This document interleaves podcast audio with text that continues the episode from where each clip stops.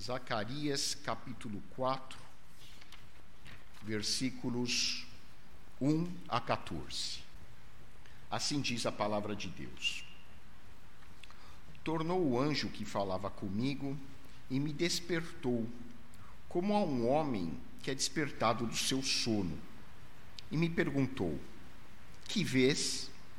Respondi: Olho, e eis um candelabro todo de ouro e um vaso de azeite em cima com as suas sete lâmpadas e sete tubos, um para cada uma das lâmpadas que estão em cima do candelabro. Junto a este, duas oliveiras, uma à direita do vaso de azeite e a outra à sua esquerda. Então perguntei ao anjo que falava comigo: Meu senhor, que é isto? Respondeu-me o anjo que falava comigo: Não sabes tu que é isto? Respondi: Não, meu senhor. Prosseguiu ele e me disse: Esta é a palavra do Senhor a Zorobabel, não por força nem por poder, mas pelo meu espírito, diz o Senhor dos exércitos. Quem és tu, ó grande monte? Diante de Zorobabel, serás uma campina, porque ele colocará a pedra de remate em meio a aclamações, haja graça e graça para ela.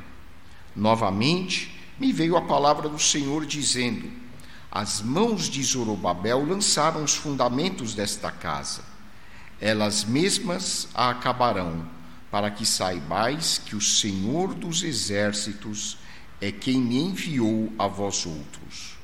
Pois quem despreza o dia dos humildes começos, esse alegrar-se-á vendo o prumo na mão de Zorobabel. Aqueles sete olhos são os olhos do Senhor que percorrem toda a terra. Prossegui e lhe perguntei: Que são as duas oliveiras à direita e à esquerda do candelabro? Tornando a falar-lhe, perguntei: que são aqueles dois raminhos de oliveira que estão junto aos dois tubos de ouro que vertem de si azeite dourado? Ele me respondeu: Não sabes que é isto? Eu disse: Não, meu senhor. Então ele disse: São os dois ungidos que assistem junto ao Senhor de toda a terra. Oremos. Santo Deus, nosso Pai, que o teu Santo Espírito fale conosco neste momento e que possamos compreender a tua palavra e aplicá-la em nossas vidas. Nós te pedimos agradecidos, em nome de nosso Senhor e Salvador Jesus Cristo. Amém. Há várias maneiras pelas quais nós podemos enxergar as nossas vidas. Estas são repletas de desafios, algumas vezes incluindo muito sofrimento e dificuldades que a princípio nos parecem intransponíveis. Dependendo das perspectivas que nós adotamos, nós podemos ser pessoas derrotadas, podemos ficar imobilizados diante dos nossos problemas, podemos simplesmente reclamar e reclamar e reclamar, ou podemos nos tornar vitoriosos, vencedores, e podemos ser uma influência positiva na vida das pessoas que estão ao nosso lado. Tudo depende de como nós enxergamos as nossas vidas. Existe um conceito muito bem estabelecido entre os estudiosos da mente humana, que a nossa vida, na verdade, é constituída por ciclos.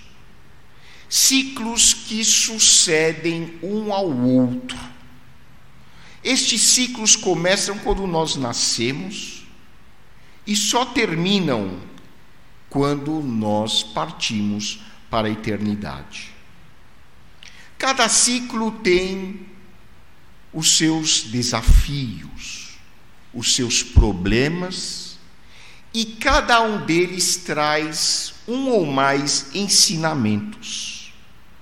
E quando nós somos bem-sucedidos em um determinado ciclo, nós entramos no próximo com bem mais preparo. A própria vida humana pode ser encarada como um grande ciclo. A nossa vida após a morte física será um outro ciclo. E essa nossa vida humana aqui na Terra, esse grande ciclo, por sua vez, é constituído por ciclos menores, por etapas, cada uma com seu propósito, cada uma com o seu desafio. Só para tornar o assunto um pouco mais concreto, existem casais jovens aqui na igreja que estão criando seus filhos. Esse é um ciclo.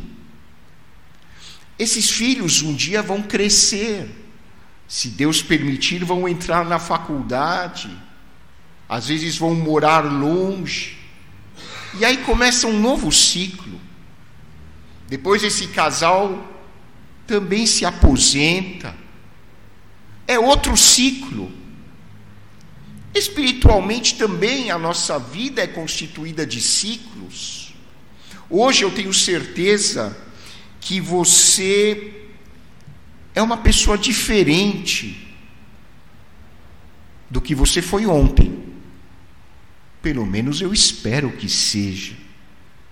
Uma pessoa que é igualzinha a vida toda, exatamente igual, não muda nada. É porque essa pessoa não aprendeu nada também. Então, o objetivo da vida o objetivo dos ciclos é nós aprendermos. É, eu sou médico e uma das expressões que nós mais usamos é, entre os membros da equipe é: nós precisamos reciclar os nossos conhecimentos. Mas não é só para a medicina, isso vale para qualquer área do conhecimento humano. Seja qual for a sua profissão, é importante sempre reciclar, porque nós precisamos recordar aquilo que nós aprendemos, porque esquecemos com frequência, e nós precisamos adicionar coisas novas que nós vamos aprendendo. É assim que o Espírito de Deus age nas nossas vidas.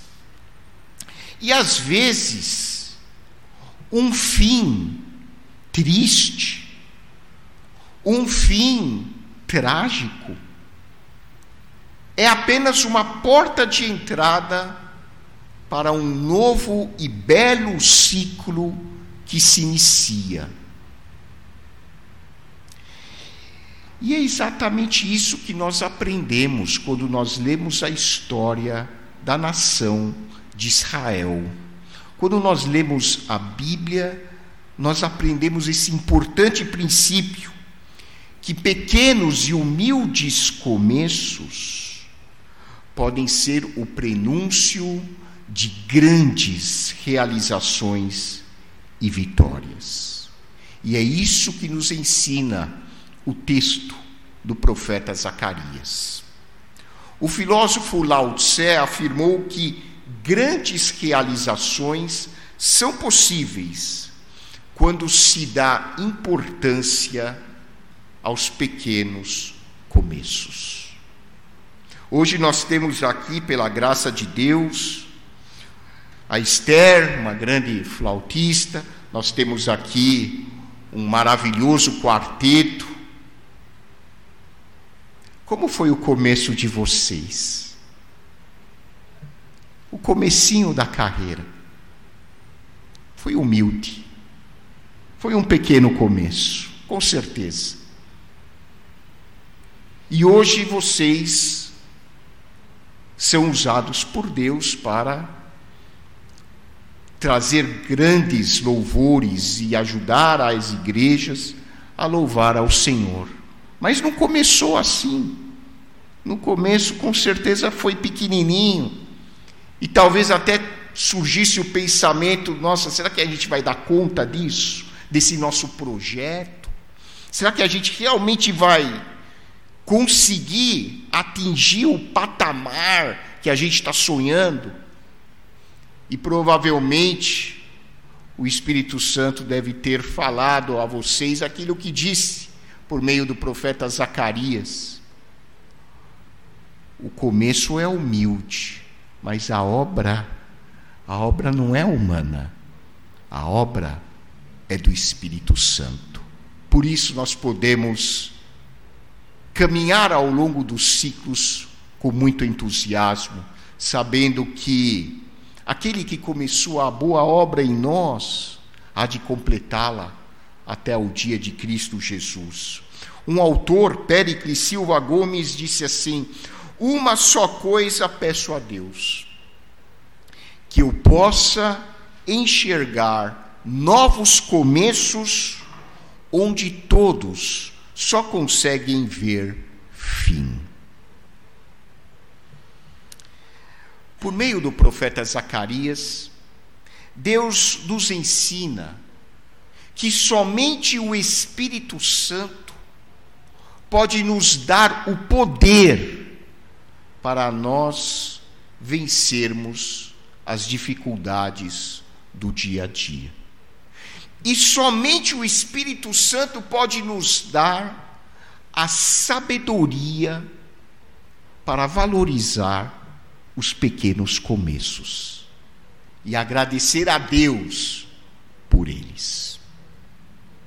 Como nós podemos ser instrumentos nas mãos do Espírito Santo para que estes pequenos começos se tornem grandes obras, grandes realizações? Por meio da visão que o profeta Zacarias teve, nós aprendemos algumas atitudes pelas quais Deus pode nos usar mais plenamente. A primeira atitude é abrindo-nos para a palavra de Deus. Era comum no Antigo Testamento os profetas receberem visões eles recebiam visões e conversavam com Deus, conversavam, no caso aqui, não foi nem com Deus, foi com um anjo que serviu de portador. E você e eu hoje? Com quantos anjos você conversou? Ou você já teve alguma visão de Deus? Meus irmãos, eh, Deus é soberano, claro, ele age conforme ele entender melhor. Mas hoje nós temos a palavra de Deus. E o modus operandi de Deus é conversar conosco por meio da Sua palavra. Eu, uma vez, li o escrito de um pastor pentecostal, um dos pioneiros do pentecostalismo nos Estados Unidos. É, eu não sou pentecostal, mas eu achei muito interessante o que ele escreveu porque ele percebia que na sua igreja havia muitas pessoas que davam muito mais valor a testemunhos de irmãos que tiveram uma visão ou, ou conversaram diretamente com Deus do que com pessoas que de fato leem a palavra sistematicamente. E ele é pentecostal, então é, eu achei interessante o, o que ele escreveu. Ele quando percebeu essa tendência, ele chegou um dia na igreja, não sei se foi para a igreja, para um irmão especificamente, e disse assim: O Senhor está dizendo para você isto, isto, isto e isto. E a pessoa recebeu com muito entusiasmo e perguntou ao pastor: Pastor, quando foi que Deus lhe apareceu em visão e lhe falou isso? E o pastor respondeu: isso está no livro tal do Novo Testamento, versículo tal. Está lá escrito. é só ler. A palavra de Deus é a palavra viva de Deus. Nós não estamos diante de um livro morto. Nós não estamos diante de simples escritos, de simples registros de experiências antigas. Nós estamos, quando lemos a Bíblia e permitimos que o Espírito Santo fale conosco, a palavra de Deus torna-se como se Deus estivesse falando em visão com cada um de nós. Zacarias abriu-se para a visão. Zacarias foi humilde e procurou aprender tudo aquilo que ele podia por meio da visão do anjo que lhe trazia uma palavra da parte do Criador. E da mesma maneira, nós precisamos estar abertos ao Espírito Santo e ler o que está registrado na palavra de Deus e pedir que Deus ministre aos nossos corações a partir da Sua palavra. Quando nós pedimos que Deus fale conosco, e nós não lemos a Bíblia, nós nos assemelhamos àquela pessoa que estava numa enchente e pedia, gritando a Deus: Deus me salva, me salva, me salva. Aí passou um barco e a pessoa que estava no barco ofereceu ajuda, ele recusou. Aí apareceu outra pessoa num outro barco, ofereceu ajuda e ele recusou. E aí, um pouco antes de ele morrer afogado, ele disse: Deus, eu confiei tanto em ti porque o Senhor não me salvou. E Deus havia enviado dois barcos para ele ser salvo. A Bíblia, meus irmãos, essa Bíblia que nós temos é preciosa. Ela é o barco que Deus manda à humanidade para a humanidade ser salva para a humanidade ter conhecimento, para a humanidade aprender quem é Cristo, quem é Deus, o amor que Ele tem por nós, o que Ele faz por nós, o que Ele fez por nós. Quando nós temos a Bíblia e nós a lemos com atitude de humildade pedindo que o Espírito de Deus ministre aos nossos corações, nós estamos tendo uma grande visão de Deus conversando conosco, até superior à visão que Zacarias obteve quando recebeu a mensagem do anjo. Porque hoje nós temos o Espírito Santo por meio de Cristo, habitando os nossos corações, ministrando diretamente as nossas vidas. Por isso você não precisa esperar que um anjo apareça para você. Você já tem o Deus Criador, o Espírito Santo, dentro de você, ministrando a sua vida por meio de Cristo e de Sua palavra. Então, a primeira atitude é estarmos abertos ao Espírito de Deus e à Sua palavra. E a segunda atitude é nos submetermos dia a dia ao que o Espírito Santo coloca em nossos corações. E para nós entendermos este aspecto do texto de Zacarias, precisamos recordar um pouquinho de história. Porque eu falei que quando nós lemos a história da nação de Israel, nós percebemos como o fim que parece trágico pode ser o início de um grande ciclo. E isso pode acontecer hoje na sua vida. Talvez hoje você esteja atravessando um ciclo em que você olha para um lado, olha para outro e não enxerga nada, parece um deserto, parece tudo árido. E você pode estar se dizendo: cheguei no fundo do poço, cheguei ao fim, não tem mais esperança. E esse texto de Zacarias está dizendo: calma, isso que você está vendo como um fim é o prenúncio de um grande ciclo que Deus iniciará na sua vida. A nação de Israel era governada por reis. Infelizmente, o povo se desviou da palavra do Senhor e começou a cair na idolatria, começou a praticar injustiças, os tribunais eram corruptos, o sistema todo era é, distorcido, os pobres eram sempre condenados, os ricos ficavam mais ricos. Eu não estou falando do Brasil, gente, eu estou falando de Israel. 500, 600, 700 anos antes de Cristo. Isso que nós tanto condenamos no Brasil, isso sempre existiu. Isso é a humanidade pecadora. E não é só o Brasil, isso é, isso é em todos os países do mundo. Quando a gente lê o Antigo Testamento, a gente fala, não é possível, continua tudo igual. Porque o ser humano é assim. Israel então se desviou gravemente de Deus, até que Deus permitiu que a grande nação de Israel fosse destruída. Israel, então, o povo de Israel foi levado cativo para outras nações. Primeiro o povo do norte e depois o povo do sul, o povo de Judá, daí vem o nome judeu, habitante de Judá, a nação ao sul de Israel.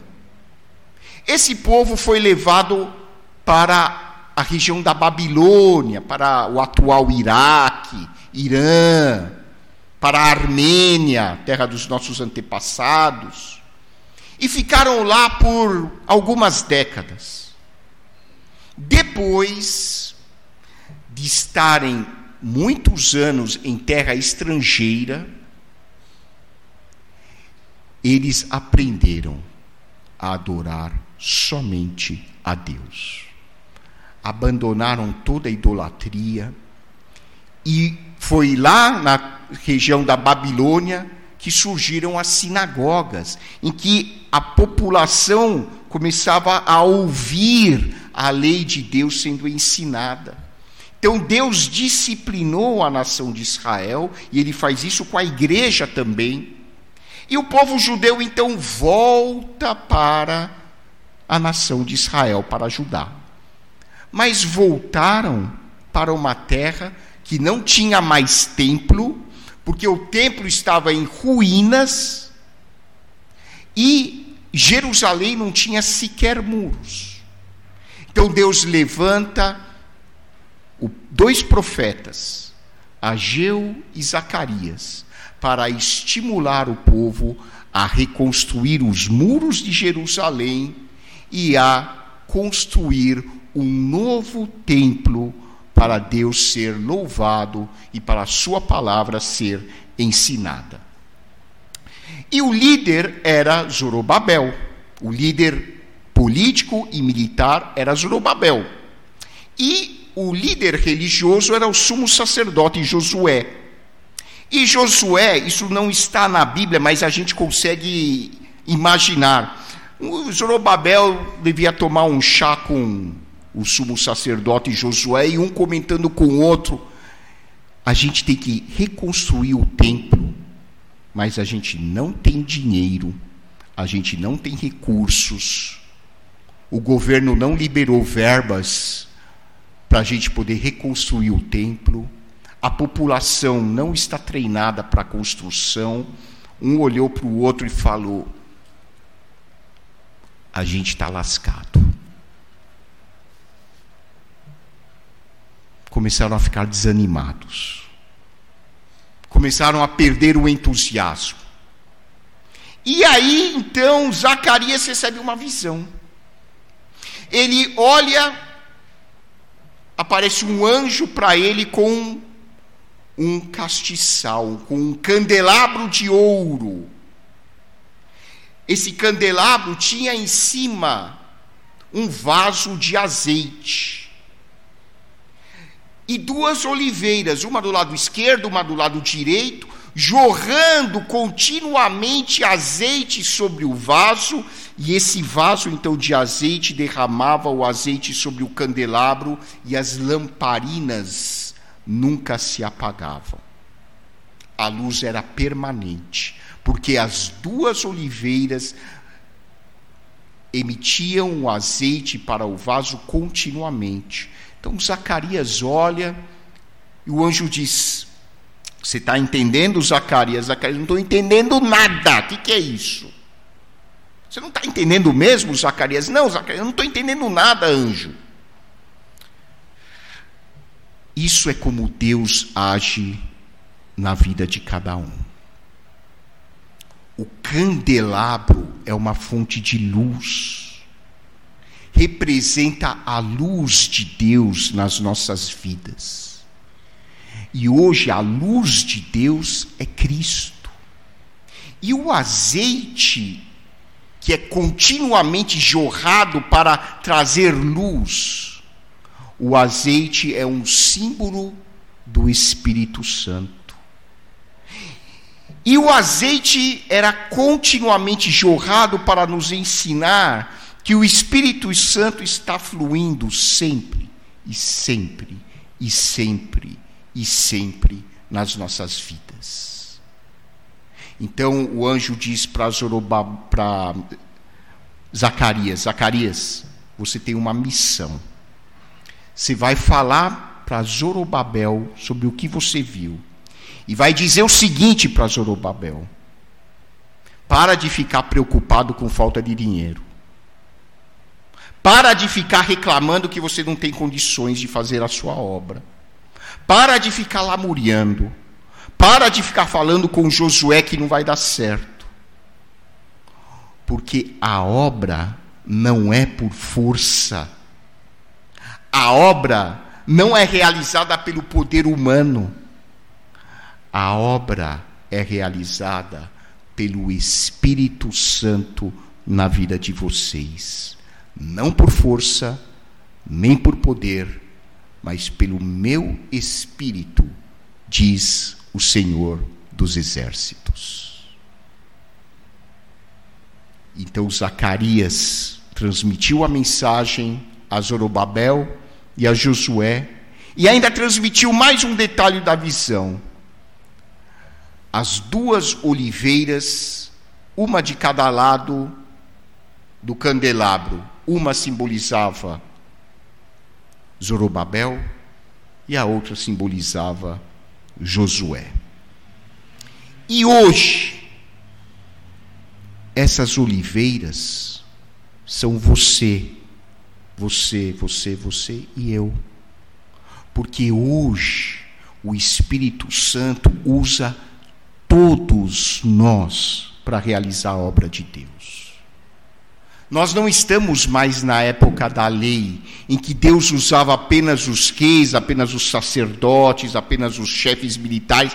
Hoje, você e eu, de acordo com o Novo Testamento, somos as pedras, os tijolos que Deus usa para a construção do verdadeiro templo de Deus, que é o corpo de Cristo. Você é uma pedra, você é um tijolo, eu sou outra pedra, cada um com seu dom. É uma pedra que está servindo para a construção do templo espiritual de Deus, do reino de Deus, que é a igreja. E, por meio do profeta Zacarias, Deus ainda lança mais uma mensagem e diz assim: quem é que em sã consciência despreza o dia dos pequenos começos? Olha que frase o Espírito Santo traz para o profeta Zacarias. E ele está nos dando essa mensagem hoje. Quem em sã consciência despreza o dia dos humildes começos. Esse é o significado da frase em hebraico. Quando você trouxer a pedra de remate, que é a pedra que vai terminar a construção do templo, é a pedra final do templo, o povo vai dizer graça e graça sobre ela. E assim acontece também com as nossas vidas. Talvez hoje você esteja no deserto.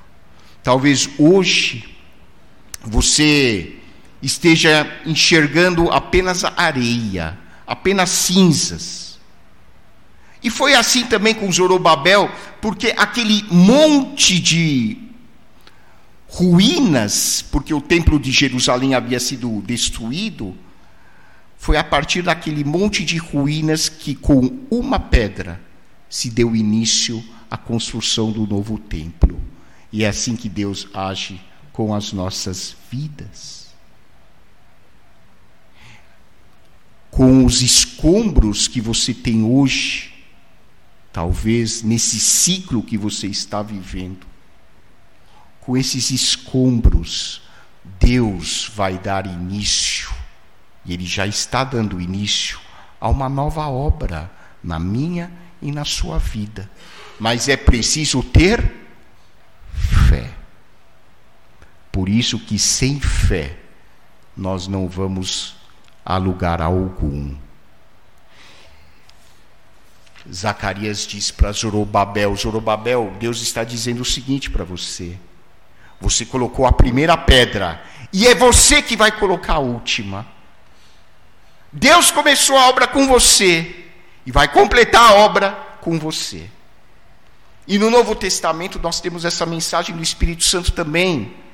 Eu já falei o versículo, está lá em Filipenses. Aquele que começou a boa obra na sua vida vai completá-la até ao dia de Cristo Jesus. Nós vamos passando por ciclos e por ciclos e por ciclos. E em cada ciclo, nós apanhamos um pouco, mas nós aprendemos, nós crescemos e Deus vai fazendo a sua obra por meio de nós. A gente só vai entender o tamanho da obra que Deus realizou por meio de nós, sabe quando, meus irmãos?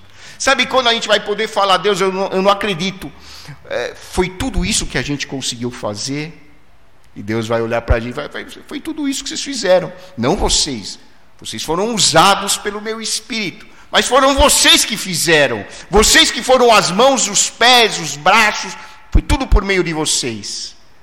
Quando nós estivermos na eternidade, na presença de Cristo, aí o Senhor vai nos ajudar a entender todo o perrengue que a gente passou aqui é só lá que a gente vai entender. Por enquanto, vamos fazendo como Zacarias falou para Zorobabel e para Josué: mão, mãos à obra. Mãos à obra. O tempo urge. Vamos fazendo o nosso papel e entendendo que a obra não é nossa. O poder vem do Espírito de Deus que está em nós. Que Deus abençoe as nossas vidas.